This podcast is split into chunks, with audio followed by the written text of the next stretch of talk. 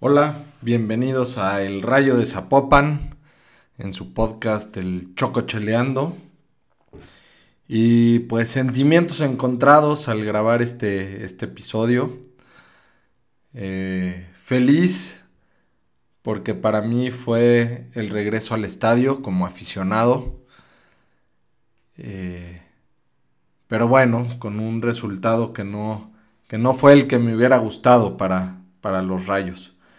Pero primero me quiero remontar al invierno de 1998, donde el Necaxa conquista su último título de liga. Y fue precisamente contra las Chivas. Eh, Chivas era claro favorito, traía un equipazo.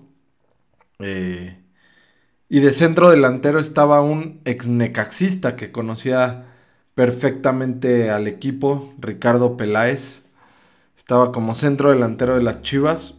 Hoy su director deportivo, director deportivo de las Chivas. Y Necaxa pues también traía un buen equipo, pero, pero Chivas traía eh, varios seleccionados, buen ritmo, cerraba en su casa. Y Necaxa venía con Adolfo Ríos en la portería, por ejemplo, Alex Aguinaga, eh, Sergio Vázquez, este uruguayo que le pegaba con tubo, Carlos Hermosillo, vaya, entre otros, ¿no? Como que esta última camada de este equipo de época eh, de los 90. Y llega la final en el Estadio Azteca eh, un 0 por 0 que hacía que pues la vuelta en el Estadio Jalisco fuera todavía más llamativa. Les decía amplio favorito las Chivas con un equipazo y pues lo demostró, lo demostró en el primer tiempo porque era amplio favorito, ¿no? Simplemente las cosas no se le dieron. Un penal que falla Alberto Coyote tras una absurda falta de Marcus López. Eh, Coyote va y falla el penal a principios del partido. Después, antes de que finalizara el, primer tiempo, ya habían pegado dos pelotas en el palo. Que pues el Necaxa con mucha fortuna, incluso con los rebotes, ¿no? Que le caían ahí a Adolfo Ríos. Entonces, salvándose literalmente el Necaxa. Eh, pidiendo que terminara el primer tiempo para, para poderse reorganizar. Y, y, así fue, ¿no? Ya este, empieza el, el, segundo tiempo, empieza con Chivas apretando eh, con todo. Y precisamente en una jugada donde Peláez llega a línea de fondo, hace esta diagonal matona que afortunadamente para los necaxistas pues nadie cierra. Aguinaga recupera el balón, no deja que salga por la banda derecha. Eh, un pase me parece a Montes de Oca ahí pegado a la banda, que da otro pase. Un jugadón con túnel incluido. Desborda por la banda. Toca al centro para que llegue Salvador Cabrera, o sea, Salvador Cabrera que le pega eh, detrás de la media luna del área grande y mete el primer gol. Un gol que yo creo que el Pulpo Zúñiga colabora. Pero bueno, gol para el Necaxa que, se pone en ventaja. Y ahí pues se empareja un poco el partido. Eh, ambos equipos fallan, pero Chivas siendo eh, todavía más peligroso en, el área eh, en el área del Necaxa manteniéndose con vida porque también hubo por ahí una falla sobre todo una clarísima de Sergio Vázquez a pase de Carlos Hermosillo que, que no logra eh, meterla estando solo frente al arco el pulpo Zúñiga ahí se avienta, le tapa Eh, el tiro que, yo creo que fue sobrado de confianza. Yo creo que se vio tan solo y tan claro que, que le pegó mm, mal, despacio, cuando, cuando les digo, Sergio Vázquez traía un cañón eh, eh, en las piernas. Y llega el minuto 43 cuando Chivas pues seguía buscando el empate, eh, todavía tenía vida, quedaban algunos minutos y viene un saque de banda de esos que desde el kinder te dicen que al centro no, sobre todo cuando estás en, en tu campo, ¿no? Siempre te dicen que busques a las bandas y, y pues aquí no sé en qué estaba pensando Primero en el saque de banda, que lo da al centro, eh, poco antes del punto penal desde la banda izquierda, ¿no? Recibe el jugador de Chivas, quiere dar un pase como de tres dedos que le pega mal, le pega despacio, sobre todo por, por la zona dentro de su área grande da este pase que, que, hace rato que estaba viendo, recordando en la repetición, no lo podía creer. Eh, intercepta a Carlos Hermosillo, hace una especie de, de pared ahí con Alex Aguinaga. Recupera a Carlos Hermosillo, toca hacia atrás a Alex Aguinaga, que de primera intención le, le regresa a Carlos Hermosillo y Carlos Hermosillo baila el jarabe tapatío ahí con un par de recortes dentro del área, con una sangre fría que solo un goleador histórico como él podía tener, para terminar dándole otra vez el balón a Sergio Vázquez y, y pues si no le había gustado la anterior, pues toma este bombón para que meta el 2 por 0 y así se, se coronara por por tercera vez en su historia el Necaxa en el Estadio Jalisco ante un Chivas histórico, ante un Chivas favorito, pues qué grandes recuerdos, qué grandes recuerdos este título que esperemos podamos tener muy pronto. Y pues les contaba, yo afortunadamente regresé este sábado 28 de agosto a, al estadio después de por lo menos año y medio desde que empezó eh, la pandemia y bueno, poco antes que pues, por otras circunstancias no, no, había ido al estadio, ¿no? Nunca nos esperábamos un encerrón así. Y por fin puedo ir otra vez al estadio a ver a mis rayos del Necaxa tras tres victorias seguidas. Con un Chivas que no estaba jugando bien, con un Chivas que, que tenía que, ganar, que se hablaba de la destitución de, de Bucetich si perdían o, o empataban.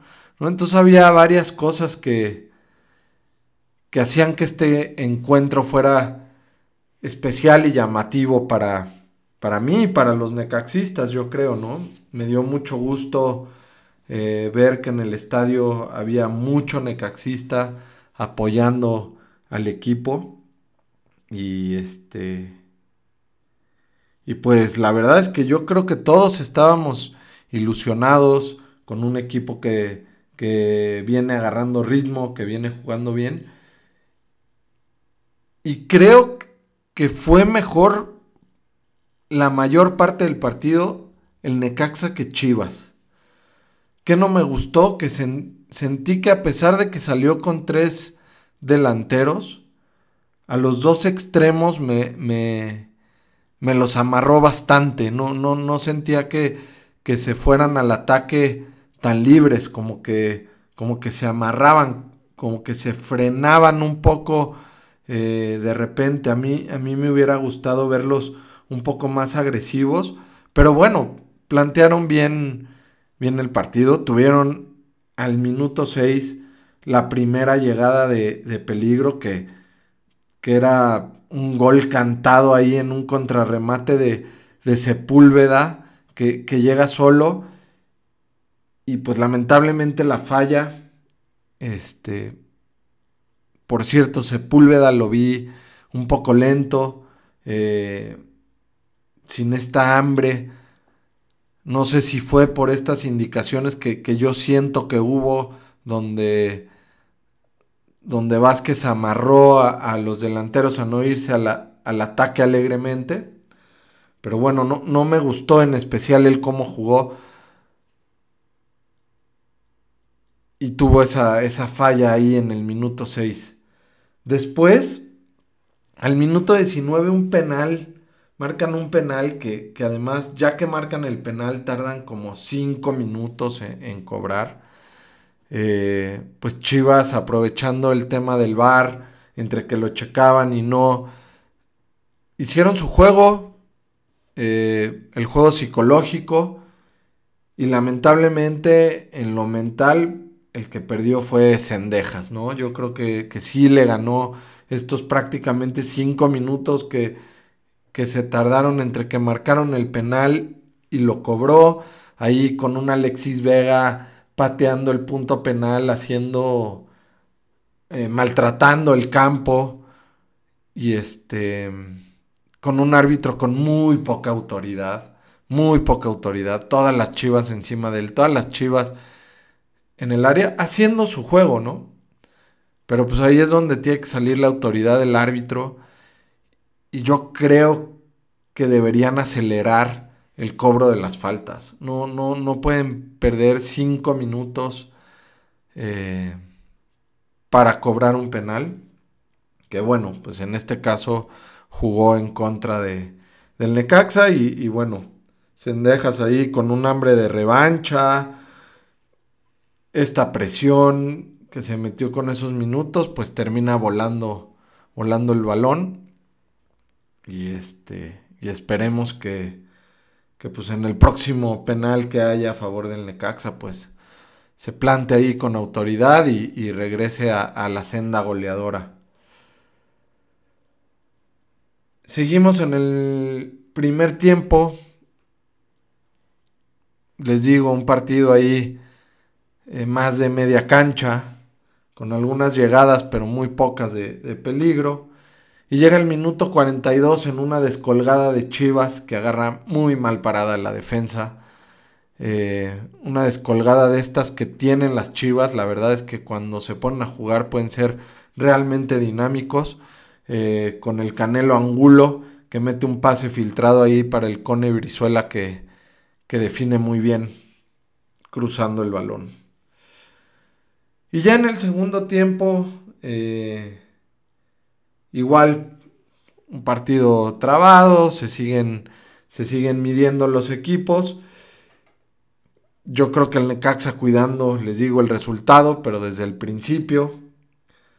Viene un avance que llega a pies de, de Luis García, que venía jugando como extremo.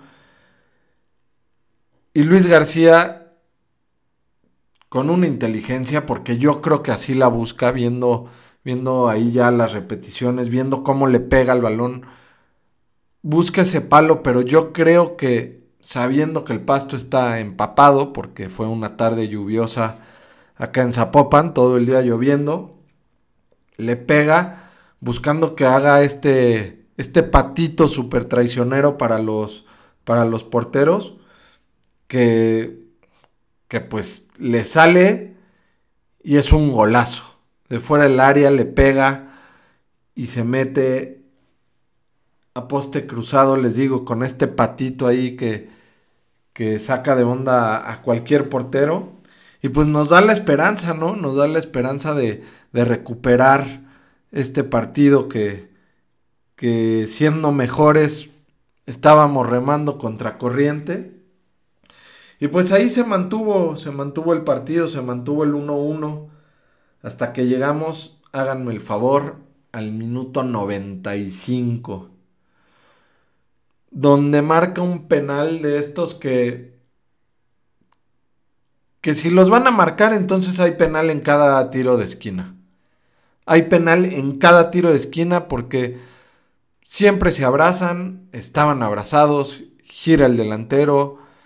Ahí yo creo que le faltó velocidad al defensa del Necaxa para, para sacar la mano, ¿no? Pero pues una jugada de, de tiro de esquina, que sí, si somos rigurosos, pues es penal.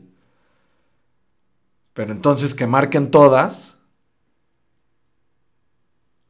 Y bueno, llega, se planta el jugador de las Chivas, falla el penal, brinqué como loco, como si hubiéramos ganado el partido, se me cayó el celular, los aficionados al lado de mí de las Chivas viéndome como pobre loco, este, me pasan el celular ahí cabizbajos y y seguía yo con esta emoción, además les digo, minuto 97 ya era, porque bueno, para variar, pues el Necaxa intentó hacer lo mismo que, que las Chivas, trató de meter presión, este, pues ahí reclamando en el área, le movieron el balón ya que lo había acomodado, eh, otra vez falta de autoridad completa de, del árbitro, y este... Y pues creo que otra vez dio resultado, ¿no? Falla el penal. Lo que pasa es que aquí, para mala suerte del Necaxa, pues, pues se le ocurre que era buen momento de cumplir la regla al pie de la letra, cuando pues durante todo el partido entonces lo hubiera hecho igual. Y sí, Malagón se, se adelanta, da, da, un salto, él se para atrás de la línea de gol da un salto que pues, lo lleva aproximadamente un metro adelante de, la línea de gol y para el penal. Entonces, pues sí, se adelantó y, hay que repetirlo. Y en esta repetición, ahora sí lo, lo hace bueno las Chivas y ganan 2 a 1. Y yo sigo ardido por este partido. Les digo, agridulce, ardido pero feliz por mi, por mi regreso al, estadio, obviamente eh, tomándonos una cervecita, disfrutando del encuentro, disfrutando de este partido donde Necaxa pues deja cosas buenas, me gustaría verlo más, más agresivo hacia adelante.